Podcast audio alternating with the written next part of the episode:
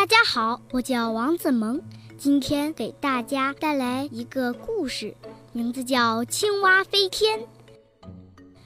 在大森林的深处，住着一只青蛙和两只天鹅，它们经常在水里或岸边游玩。有一天，天鹅准备去南方游玩，青蛙知道了，可怜兮兮地说：“天鹅姐姐。”你们走了，我可就孤单了。天鹅说：“你又不会飞，怎么带你走呢？”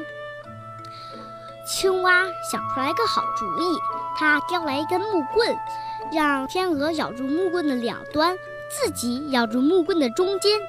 青蛙骄傲地说：“你们就这样带我飞吧。”天鹅担心地说。这样是可以，可是你一定要咬紧木棍呀，千万不能开口说话。青蛙就这样同意了。